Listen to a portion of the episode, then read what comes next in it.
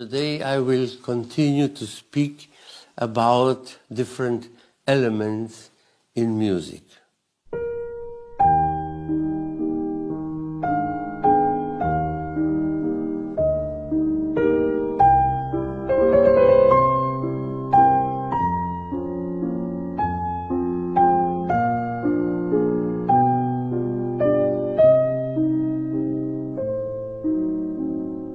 Today I would like to go into two elements that are very important in music and that influence the content, and that is rhythm and melody, and rhythm and harmony. The most basic uh, idea of harmony is collection of chords.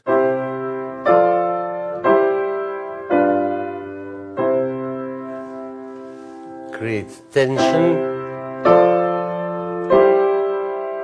and now it releases the tension.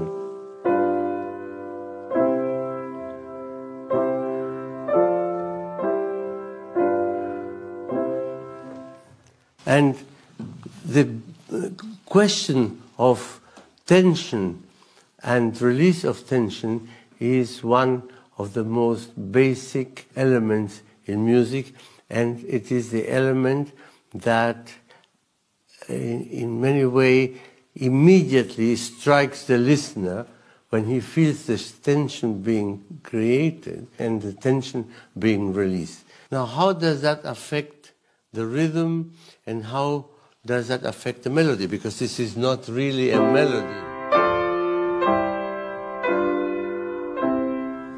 You have a very beautiful impromptu by Schubert, the melody of which is.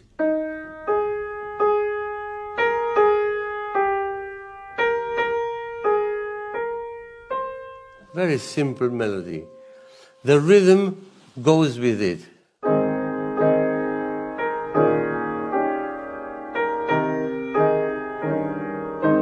And so does the harmony.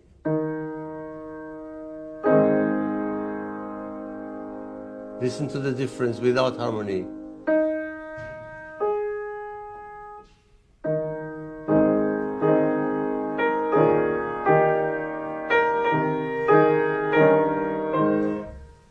This is when the rhythm, the harmony, and the melody go absolutely hand in hand.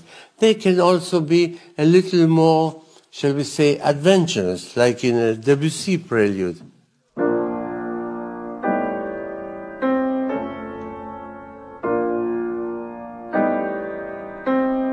The rhythm is as simple as in the Schubert. The harmony, however, is more complex.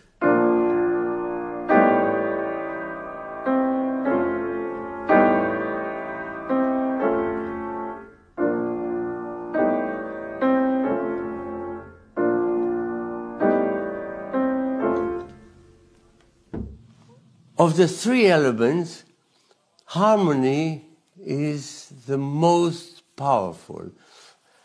When I say the most powerful, I mean by it that until the harmony decides to change, the rhythm or the melody are left on their own. You can play a chord thousands of times.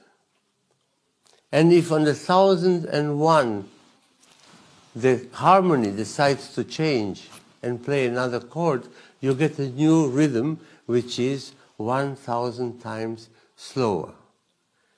This is why harmony is the most powerful of the three. Okay? Let's just take a totally stupid rhythm.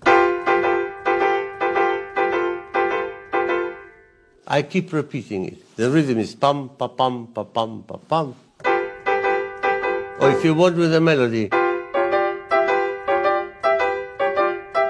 doesn't change. Now,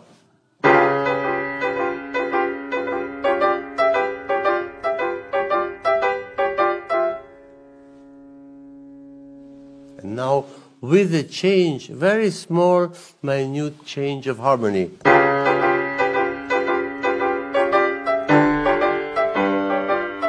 we have here a much slower rhythm. This is a very simple, but I think relatively easy uh, element to understand. Please remember when you listen to music, this is perhaps important, not to get seduced only by the beautiful sound of a voice or of an instrument and listen only to the melody. Try to listen to all the elements. Now that you know that there is harmony and there is um, rhythm and there's melody, to listen to all these elements at once. I think you will really enjoy the music.